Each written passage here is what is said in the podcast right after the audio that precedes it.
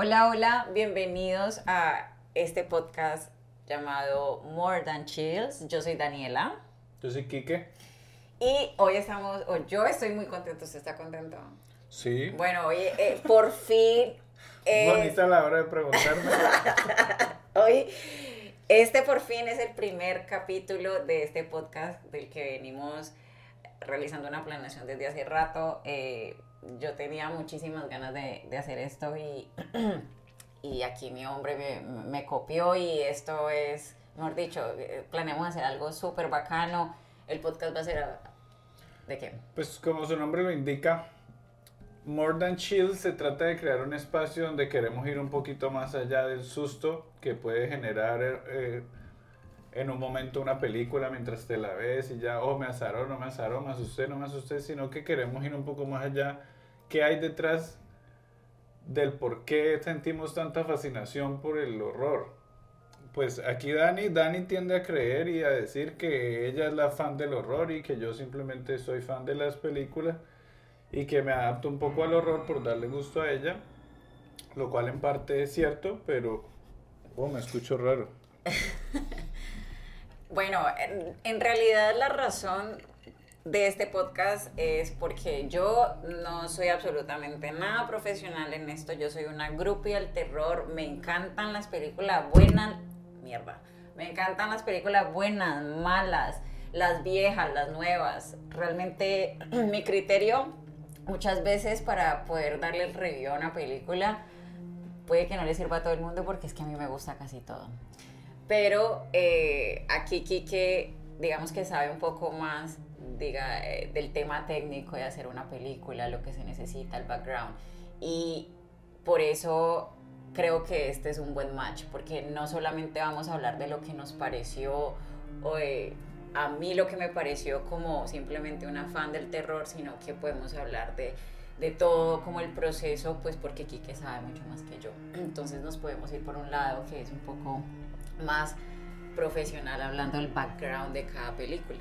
Eh, pero bueno, no más. No, yo lo que creo es que sí, dependiendo de lo que quiera también la gente que está entrando en la conversación, podemos profundizar más en ciertas cosas o en ciertos aspectos técnicos o en ciertos detalles de la película o en el director o si es alguna peli que está basada, si es una adaptación, entonces eh, queremos hablar de la novela donde salió la peli o queremos hablar de ejemplo las pelis que son con exorcismos y todo eso, queremos hablar un poco del caso que inspiró la película, queremos hablar de qué tan apegado a la realidad está, eh, si el guion fue escrito pensando en respetar la historia como fue, si por el contrario queremos celebrar lo bien que hicieron, o, sea, lo, bien que le metieron la ficción al cuento para poder que fuera una historia entretenida. Si queremos encontrar pelis para entretenernos, que creo que eso es lo que la mayoría estamos haciendo, así sea que nos como que le encontramos niveles de profundidad o de significado a cada escena o a cada película, creo que al final buscamos entretenernos y pasar un buen rato, entonces queremos encontrar joyas, también nosotros queremos ver más pelis. Esta primera temporada, pues ya tenemos seleccionadas las pelis que vamos a utilizar para esta primera temporada, pero la idea es que para la segunda temporada entren un montón de sugerencias y podemos ver más cine de todo el mundo. La idea no es que, no quedarnos pues en las típicas pelis que todo el mundo sabe que todos se vieron, sino por el contrario descubrir pelis donde no pensábamos que las íbamos a encontrar, historias chimbas, no sé, actores, actrices chimbas que les podamos seguir el rastro, directores bien locos. Cine independiente que muchas veces no tiene mucha publicidad, entonces la idea es que cada capítulo nos vamos a enfocar en una película tenemos muchas ideas, realmente podemos hacer top 5 de distintas películas, de las que más nos han gustado, las mejores de Netflix, las mejores de qué sé yo, de Crave. Según la plataforma. Según la plataforma, podemos hacer tops de las mejores series, porque ahorita no solamente hay películas, sino que también hay series de terror. Que están pues subiendo la calidad, están subiendo la vara últimamente, y de hecho adaptaciones que uno no se esperó, yo no me esperaba como esto de Hellraiser, yo me acabo de dar cuenta que hay una serie, no sé si es una miniserie, no sé, ni siquiera sé bien cuál es el formato. La verdad tampoco sé por qué no hay que averiguar un poco de esto, pero me parece una chimba. Y por ejemplo, no, no sé, cosas como Hannibal, o sea, es que no sé, por primera vez no se ha hecho, ya se viene haciendo desde hace rato. Exacto. Y, y, so, y uno decía, no, pues Hannibal, después de, después de Anthony Hopkins no se sigue nada. Y llega este Madsen y se vuelve loco también haciendo Hannibal, entonces... La verdad es que este género tiene mucha cabida porque no solamente eh, pues hay muchas personas que lo saben, pero hay otras que no. La, el, el género del terror tiene muchas subcategorías, entonces no todas son iguales. Hay mucha cabida, mejor dicho, tenemos es, pero mejor dicho, para hacer un montón de capítulos. y entonces, bueno, y antes de entrar en materia con la película de hoy, eh, los invitamos a que nos sigan en redes sociales. Estamos en Instagram, TikTok, YouTube, eh, Apple Podcast, Spotify nos sigan, nos den sus recomendaciones, qué película quieren ver, qué les pareció, qué no les pareció, lo que sea. Eh, métanse, síganos, apóyennos, escúchenos que este podcast es para todo el mundo. Listo, entonces en el capítulo de hoy vamos a hablar de qué película. Vamos a hablar de Terrifier, primera parte, eh, que es un, bueno, hace parte de los subgéneros tanto slasher como gore. Fue dirigida, escrita, dirigida, producida y editada por Demian León. Eh, es una peli de bajo presupuesto, es considerada bajo presupuesto, se hizo con 35 mil dólares. Eh, se trata de un payaso malo, que eso es como podría considerarse un lugar común un poco. Payaso malo, noche de Halloween, bien asesino, se quiere encarnizar con tres mujeres en un edificio de apartamentos abandonado en la noche de Halloween. Exacto. Eh, en lo personal, o sea, eso es solamente una opinión personal, eh, yo siento que este personaje, bueno, en realidad esta película tiene mucho mérito, porque nosotros no solamente cuando la vimos, sino cuando comenzamos a investigar sobre este director, descubrimos que este man lleva años construyendo a este personaje que se llama Art the Clown lleva años y asimismo lleva, de hecho empezó creando unos cortos, hizo unas películas antes, que ahorita ya Kiki les va a contar un poco de eso. Pero yo le doy un mérito, mejor dicho, gigante, porque además eh, yo, pues yo conozco realmente hace poco este personaje de esta película y me fascina. O sea, obviamente como les dije, yo soy una grupo del terror, me gusta todo tipo de películas, pero es que este personaje es increíble. O sea, yo esta película la puedo repetir un montón de veces, a pesar de que tiene un montón de desaciertos. Eh, me encanta la actitud de este payaso, es absolutamente encantador, mejor dicho, venga, máteme, porque es que es increíble. Tiene el elemento X de que, que hace que el personaje sea adorable a pesar de que está matando gente de la peor manera, es como adorable en el sentido de que él sabe cómo hacer, en qué momento hacer. Es como un muy buen performance, me parece a mí también. Eh, tiene muchos hoyos el plot, me parece a mí. Bueno, ya vamos a hablar más adelante de los desaciertos, pero el caso es que sí tiene mucho mérito. O sea, es, es, es el ejemplo clarísimo de lo que hace la persistencia. El gran diferenciador de esta película es que este man, este director, no solamente creó la historia, no solamente la escribió, no solamente fue el director, el editor, no solamente captó incluso sonido, sino que además fue el maquillador y el creador de los efectos especiales. O sea, este man, y de hecho que incluso si no estoy mal, el man es un duro en eso. O sea, antes de ser director... El background del man es como, como, sí, como director del departamento de efectos especiales y ha venido trabajando en efectos especiales en en otras pelis y de hecho ese era su fuerte siempre y él en parte empezó con, el, con los cortos porque eh, a, a, esta peli la precede varios cortos y como varios intentos e incluso otro, que, otro largo que era All Hallows Eve del 2013 en donde el man utilizaba esto básicamente de showcase para mostrar lo que él era capaz de hacer con efectos especiales y como llevar las muertes a otro nivel, como de verdad mostrar cómo raja, cómo se abre, arrancar cabezas, hacer cabezas, unas cosas impresionantes, brutales, buenísimas. Y es que a mí parte o sea, una de las mayores razones por las que me encanta el terror es porque yo sé lo duro que es hacer esta vaina. O me, me puedo imaginar, porque yo no trabajo en cine, ¿no? Pero eh, lo duro que es crear una vaina que el, la gente se vaya a creer el cuento. O sea, lo difícil que es crear una, un, un asesinato y que, y que sea creíble, que uno pueda ver una vaina que de verdad parezca que fue real, a mí me parece que eso es lo más difícil. Y es por eso que, a pesar de que, como dije ahorita, tiene desaciertos la película, la verdad, este man es, o sea, el personaje de Arte Clown es uno de mis favoritos. Y esta película es una de mis favoritas también.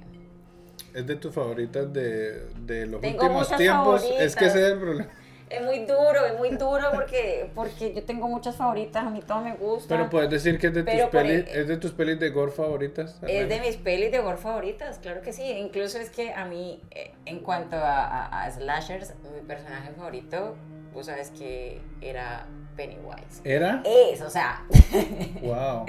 es Pennywise, pero pues es que este man llegó a hacerle competencia, es muy lindo, es, es, es muy encantador. Lo que pasa es que es diferente porque De incluso yo creo que hay como una similitud entre ellos dos. hay una similitud, pero yo pienso que la gran diferencia es como que Art es un poquito tirado más hacia el lado de Mimo, Sí. mientras que Pennywise es un payaso, payaso. y- Cuando está en la figura del payaso, sí.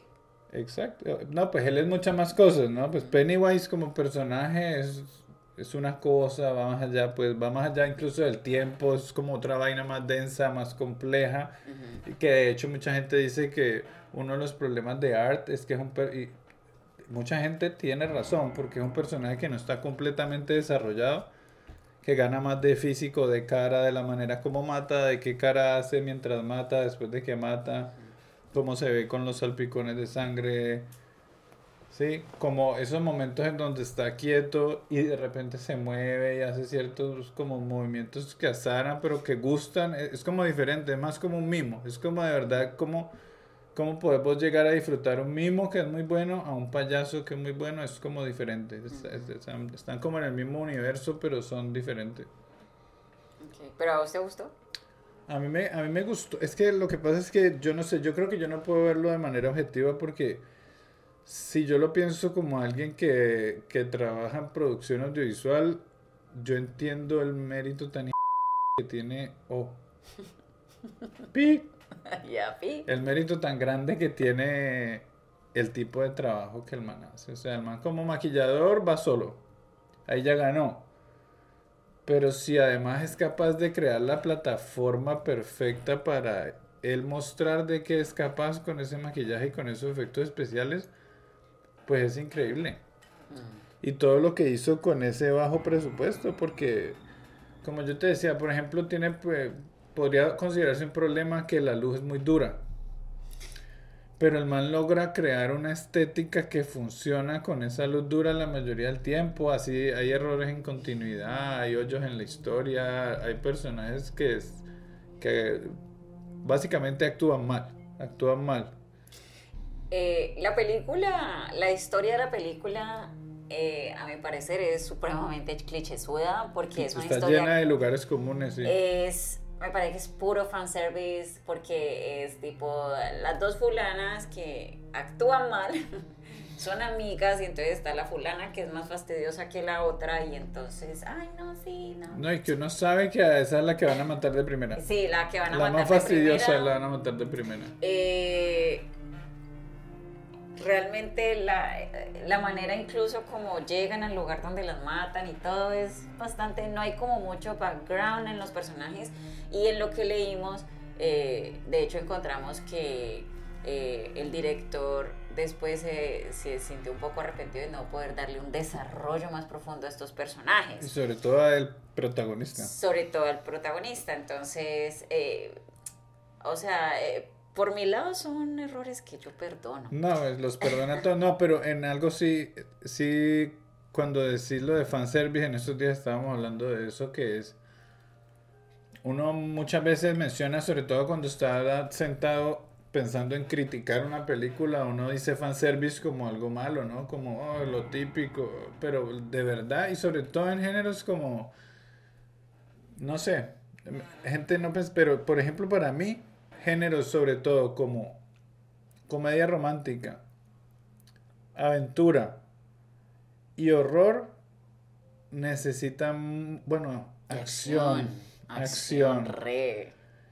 Por ejemplo, esa explosión, la explosión detrás del protagonista caminando en cámara lenta, alejándose de la explosión, o igual en acción también, el plano de cuando ya se hizo el ensamble del equipo, entonces sale solo todo el equipo ya vestido para la guerra, caminando junticos, tipo plano Peaky Blinders, tipo plano Avengers, tipo el de siempre. En estos géneros hay cosas que de verdad el fan las quiere, las necesita y si no se la dan probablemente no vuelva y no paga su boleta y no compra sus crispetas. Sí, o sea, no es como que el fanservice sea malo, sino que obviamente cuando uno ve una película y es el mismo lugar común, muchas personas puede que se aburran incluso que paren la película si están, la están viendo en la casa o que se salgan del cine si es que la están viendo en cine. Entonces, pero bueno, vamos a hablar por ejemplo de los aciertos y los desaciertos de esta película. Yo, yo empiezo, yo empiezo. Los aciertos, a mi parecer, hay dos escenas que me encantan. Eh, ah, bueno, super spoiler alert. Ah, bueno. Sí, señor, spoiler. Porque hasta ahora pasa lo que Hasta ahora pasa. Si no se han visto la película, paren el podcast en este momento, van y se la ven. Se lo Y después, vuelven acá a retomar el podcast. Si no les importa, entonces, bueno, sigan escuchando. Hay dos escenas increíbles que a mí me encantan. Entonces, la primera escena es de, precisamente la muerte de esta mona canzona. Eh, me parece increíble el man, cómo se creó esa escena, esa muerte tan creativa. Es que, marica, es que cortarla de esa manera como la corta. Es, es, yo la disfruté un montón y cada vez que la veo la disfruto un montón. No es que yo sea sádica, solamente que me gusta mucho ver este tipo de, de, cosas. Siento un fresquito. Siento un fresquito cuando la canzona la mata. Esta primera escena me parece maravillosa, maravillosa. Eso es un poquito de justicia poética desde el principio de la peli. Es que hay cosas, mira que hay cosas que sí se ve que las hace diferente, como por ejemplo, cómo entra el personaje al principio de la peli. Ahora entra como si nada ahí aparece de frente, o sea, no es como que lo va mostrando a poquitos, primero el ojito, la manito, no sé, como Michael Myers en las primeras que se escucha la respiración. No, casi que ni lo muestra. Se muestra un zapato, se muestra como por allá lejos, detrás de un vidrio o la sombra o algo muy sutil. En esta el man entra caminando a la escena como, como un personaje de Una, no, lo presentan de una y a mí eso me parece bacanísimo. Lo que no se sabe, exacto, porque como es como una manera del man decir, yo te lo pongo aquí porque no te imaginas lo que va a hacer el man. Es como una, se tiene confianza, me da, me da a mí esa impresión de, de ver a Art desde el principio ahí todo fresco interactuando con las peladas y en el café y todo eso. La segunda, la segunda escena es, hay una escena que... ¿Que te gusta? Que me encanta. Entonces cuando, cuando este man coge y, y, y se disfraza, o sea es, eh, ah, ya para el fin, ya sí. Más o menos tirando para el final, le arranca el pecho a, un, a otra pelada, a otra señora, y le arranca el pelo y se disfraza de mujer y entra en un performance de actuar como mujer y toda así, toda querida. Todo sexapiloso.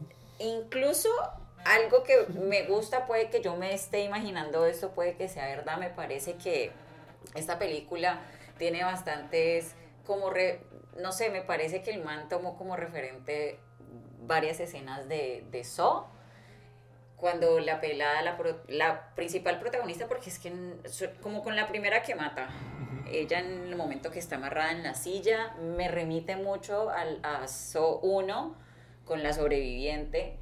Y cuando está haciendo, después eh, Art the Clown está haciendo esta vaina así disfrazada de mujer, como una burla, me parece que es lo que hace. Me acuerdo esto de, de, de, de, la morsa esta, la que te dije. De obedece a la morsa. Obedece a la morsa. Es que ah, yo vi, yo vi eso y yo, o sea, me llevó a la universidad cuando me daba miedo obedece a la morsa. y eso me parece bacanísimo. O sea, a mí me encantó, o sea, esa parte. Creo que eh, otro de los aciertos me parece a mí que es, como muy del performance del man. yo digo, la, la, y la, la manera como Pues sí, obviamente el personaje está escrito así, pero es muy del performance del man de cómo lo hace. Por ejemplo, cuando como él está ahí acostadito, pues, y, y cuando se va parando, es cómico. Es, cómico, es cómico. Es chistoso, es chistoso. En medio de la, de la matadera y de, y de la música y del suspenso y de los efectos de sonido del suspenso, es un pedazo muy cómico del man ahí como se pone la, el pedazo de cuero cabelludo con el pelo colgando de la otra y, y como la pechera y como sale así. E igual como coge de, recocha a la, a la loquita al, hijito, pues, y todo. Ah, pues a ella misma bueno. A ella misma, a ella misma. Eh, otro de los aciertos, a mi parecer, es el color de esta película. El man es clarísimo, o sea, su huella en esta película es el color. Porque en todas las escenas están los dos colores, el cálido y el frío. En todas las escenas está el rojo tirando a fucsia y el azul. Y eso me parece que, que, que es bacanísimo el man cómo va creando también como su huella, incluso en la edición. O sea, al man no le basta crear su huella haciendo todo el maquillaje y haciendo toda esta vaina con estas matanzas, haciendo y creando este personaje y haciendo toda la maricada que hace, sino que además la edición, yo sé que la edición tiene muchas falencias por lo menos. Pero se nota que la hizo el mismo, es que... Pero el, color es una nota, incluso después en, en, en, en, las películas o en la película siguiente también se nota. No, y de hecho si vos puedes ver cómo va elevando el man el nivel desde que uno se ve de Nice, eh, de hecho esas están fáciles de conseguir y de ver gratuitas, ¿cierto? Las anteriores. Las anteriores sí, en Los anteriores intentos y en archive.org creo que fue que pillé la de Ninth Circle y de hecho el man, para, o sea, para hacer una peli de bajo presupuesto y para, porque obviamente tiene errores en la continuidad de la luz, bastantes. La luz en algunos momentos pasa de ser como, como de verse contrastada, chévere, como, como un poquito pasado. Pero para hacer dentro de una peli de bajo presupuesto, maneja como un look que conserva todo el tiempo de manera increíble y de hecho lo viene trayendo de pelis pasadas, desde Ninth Circle, en el cortico de Terrifier también maneja el mismo color y como un color todo todo grudge, todo, todo, todo oscuro, todo, exagerado también. Exageradamente como también verdoso, todo el tiempo tiene su, su luz, que eso es pues principio básico, su luz cálida con su luz fría, todo el tiempo está tratando de, de, de entrar a lugares más oscuros y manejar un low key cositas chéveres dentro del, del, contraste un poco exagerado, todo eso se ve chévere. Tendríamos que vernos esa de Frankenstein versus la momia, a ver qué, esa qué fue antes de Terrifier. Esa fue la que hizo inmediatamente antes de Terrifier, esa no la hemos visto. Hay que verla. Eh, y dos cosas que se le ve mucho como va subiendo el nivel es la mezcla de sonido y la, y la fotografía en general. Cada vez lo va haciendo mejor y a cada peli le ha ido mejor. A la, la, aquí estamos hablando de la 1, pero la 2 es mejor que la primera, me atrevería yo a decir. Me gustó, a mí me gustó más que la primera. La historia, todo e, es mejor, pero bueno. Y ya vi, y van a ser la tercera. Yo también, bueno, los aciertos, yo también, porque no los dije, eh, sería la estética en general. Me parece que también sí, claro, tiene un guiño muy grande a So, sobre todo a So la primera. So siempre se ve así como sucia, cochina, lugares, sierras oxidadas, cuchillos oxidados. Esta eh, tiene algo similar. Baños, sifones, como toda esta vaina. Y esta tiene incluso algo similar cuando la pelada entra al edificio y todo es un poco así de Todo es como, y todo, esto está muy oxidado. De hecho, cuando muestran las herramientas del man son exageradamente oxidadas, pues, pero un trabajo de arte impecable, impecable la ropa del man siempre está lo suficientemente sucia, está cochino, se Pero nota como, que huele. como, como según lo que vaya pasando en la película, no es como que de la nada parezca sucia, no, el man empieza esta película con el traje limpio, impecable, el maquillaje impecable, y entonces ahí a partir, y pues eso, pues refleja una continuidad, o sea, el man le echó el ojo a, a esa continuidad y me parece muy interesante eso. ¿Qué desaciertos que les ve? bueno, de los aciertos, creo que ya los dije. Para mí, los aciertos de la estética en general, ah, no terminé de decir. La actuación, el performance de art, me gustó mucho. Ninguna de las otras actuaciones yo diría, ah, no, no, la art sobre todo. Mm, por supuesto los, el maquillaje, los efectos especiales son brutales. O sea, de verdad, lo que, no, lo que puede tener de inverosímil la historia o el plot, tiene de verosímil la manera en cómo ejecuta esa muerte, el, sonido, la manera en cómo se ve, qué, qué cantidad de sangre salpica, de dónde sale la sangre, todo eso es brutal, como muy bueno la utilización del presupuesto y, y cómo aprovechó esa misma locación porque es prácticamente una... La misma locación, de los corticos y de la película anterior.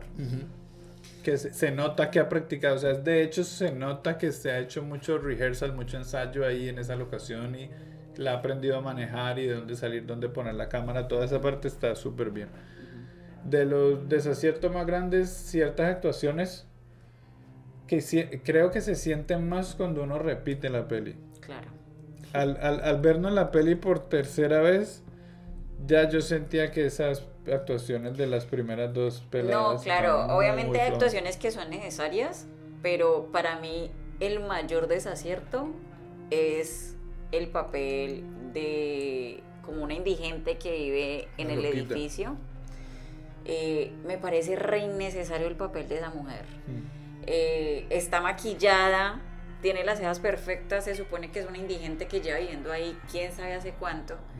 Y ahí en esa parte siento que no hay como una continuidad, no hay como una... No, ya está ahí, es... O sea, la vieja tiene las cejas mejor que yo.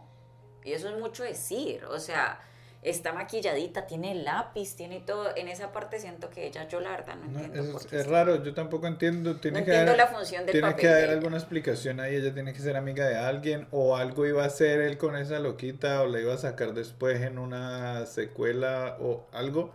Porque de verdad vos le puedes, vos le puedes sacar ese personaje y no afecta en nada la historia. La verdad, sí, ese, ese yo siento que es el mayor desafío. Y a rato sale más sucia, a rato menos. Es como, sí, es como, no sé, un personaje que llega a entretener, a, entretener la historia mientras hay alguna transición en la historia de algo, pero es, no, es innecesario. Y mm, lo único que le critiqué yo a la luz, que a ratos la dirección de la luz no tiene sentido. No tiene sentido. En el momento en que entra a lugares oscuros y esto Va entrando al lugar oscuro, prendiendo la luz y, le está dando una luz. Y le está igual dando una luz, pero entonces cuando cambia la cámara no hay ninguna luz. Entonces ahí sí hay. Sí hay como que no, no tiene mucho sentido esa parte. Pero pues realmente eso no es como que. No es como que. O sea, es algo que uno que la está analizando, como más puede, pues lo nota. Y entre más la vea, sí, pero esa es la cosa. Eso también es lo que hace que no sea una joya absoluta, pues. Pero sí viste que... ahorita ya, o sea, es considerada una película de culto. O sea, es una, una película que el que le guste el terror debería verla.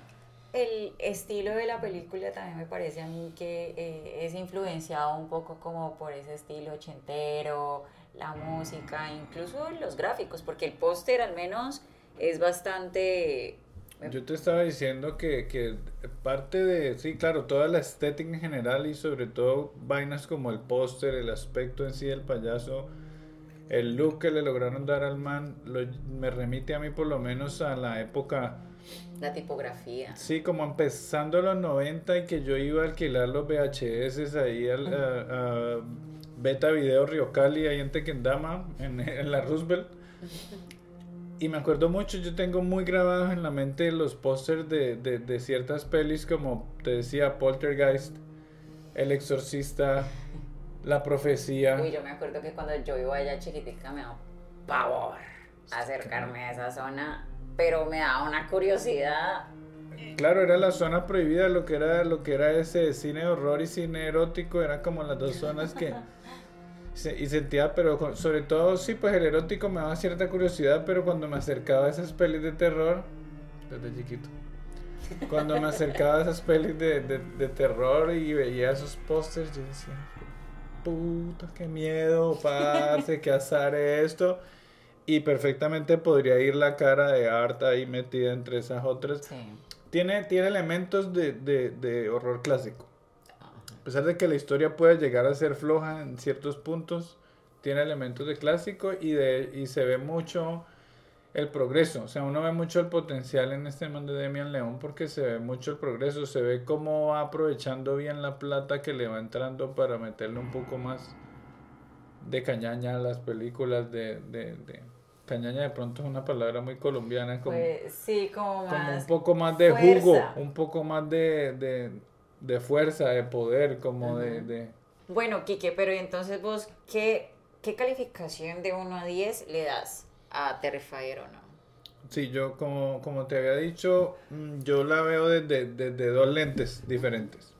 Yo la veo como alguien que entiende el esfuerzo que, que, que se necesita para hacer algo así y para sacarlo adelante, sobre todo de la manera como lo hemos visto hacer, que es un man que ha insistido con la misma historia, que es como que, no sé, le veo el nivel como de, de guerreo tipo así Robert Rodríguez, cuando, cu- cuando hizo la del mariachi, como con las uñas hizo lo mejor que pudo y no sé qué. Desde esa perspectiva, no, pues de esfuerzo tiene un 8, un 9, la calidad de los efectos que el man alto. Pero como historia es floja, el guion es flojo. Se nota que no es su fuerte.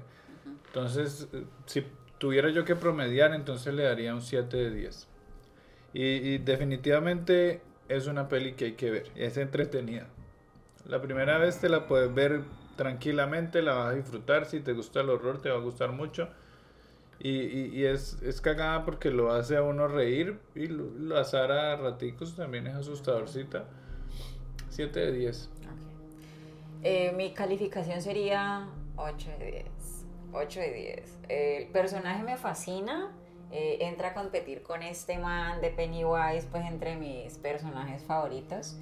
Eh, pero pues la verdad la película pues sí tiene sus, sus, sus, sus falencias y por eso no le doy 10. Porque yo soy regalada para dar Sí, calificar. eso la sí, verdad yo soy sí. súper regalada. Ah, bueno, eso sí van a ver, tienen que estar prevenidos que 11 de 10, Daniela. Llega una buena 11 de 10. Pero le doy 8 de 10, es una película que, como dice Quique, hay que verse. Hay que verse, obviamente es una es fuertecita porque es bastante explícita. Hay bastantes shangue, entonces si les da ahí como su vainita, un poquito de asco, entonces véansela con un baldecito al lado, pero hay que verla. Es una película ya de culto, hay que verla. eh, no se vayan a disfrazar de He-Man en Halloween, en serio. Ah, eso lo veo venir. Ni, ni- ni lo digas que eso se ve venir. Eh, pero, up, pero, pero sí, entonces yo le doy 8 de 10. Me encantó, es una película que yo repetiría y pues nosotros ya no vimos la, la, la 2, Terrifier 2. eh, eventualmente haremos el capítulo hablando de, de la 2. Para la gente curiosa o, o que de verdad les gusta mucho el cuento del cine y la vaina, traten de buscar los corticos para que vean cómo fue el progreso. Si se los pueden ver en orden, Sí, si les mucho interesa, si les interesa. Dedicarle de hecho, tiempo a lo eso. pueden encontrar, si no estoy mal, en YouTube. Está. mejor. Creo que eh, la de El Noveno Círculo, que es la del 2008, la pueden encontrar en archive.org. Ujú. Y creo que All Hallows Eve está en... Ah, ah, Hol- um, All Hallows Eve está, Está en en, tu- en tu- o en Tubi. Entonces, pero yo no sé si, si tengan Tubi, pero... Igual en YouTube también. En se YouTube pueden está. encontrar, se pueden, se pueden ver. Bueno, y nada, no siento más. Entonces, ¿usted qué? ¿Cómo le pasó pues grabando el primer capítulo, muchacho? Fue un total martirio te- tener que tener que verte hablar sobre no mentiras me, yo yo la pasé muy bien pero sí me interesa mucho que la gente nos ayude a, a llevar esto hacia un lugar dependiendo de Hacia un lugar que a todo el mundo le guste, que a todo el mundo le interese. todo el mundo A todo el mundo.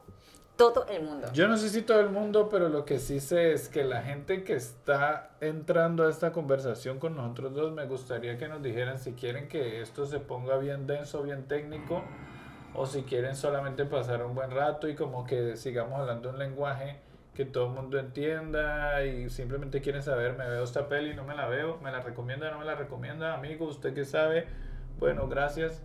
O si quieren que de verdad mm, nos adentremos en aspectos técnicos de cada película, hablemos un poco de, no sé, de la fotografía, del guion, que hablemos un poco de, de dónde vienen esas historias, como que hablemos del background de la película, si es una adaptación, que hablemos del libro, la novela de donde salió, si es una historia basada en la, en, en la vida real, como muchísimas veces es o muchísimas veces dicen. Entonces quieren que hablemos de esas historias que hay detrás de esas pelis de terror o quieren que hablemos un poco de la psicología de por qué a los seres humanos nos gusta el horror o qué, qué desahogamos o si nos vamos a poner bien freudianos aquí con eso. Oh Usted- no. Ustedes dirán si quieren que esto se ponga bien. En todo caso, Pesado. este podcast es para todo el mundo. Les recuerdo, síganos en redes sociales. eh, escríbanos, recomiéndenos, por ahí pillaré esos follows. Eh, la idea es que Recomienden muchas películas, entre más rara mejor. entre más rara mejor, a mí me gusta ver de todo, de todo. Y, y nada, la idea es que cada semana vamos a sacar un capítulo, cada semana con una película diferente. Esta, esta primera temporada va a tener 24 capítulos, es decir, 24 películas. Y dependiendo de cómo nos vaya, veremos cómo vamos mejorando ese número. En todo caso, muchas gracias por escucharnos, que tengan una horrible noche, que tengan pesadillas y bueno, nos pillamos y nos escuchamos en otro capítulo. Capítulo, capítulo, capítulo. Chao, capítulos. Chao.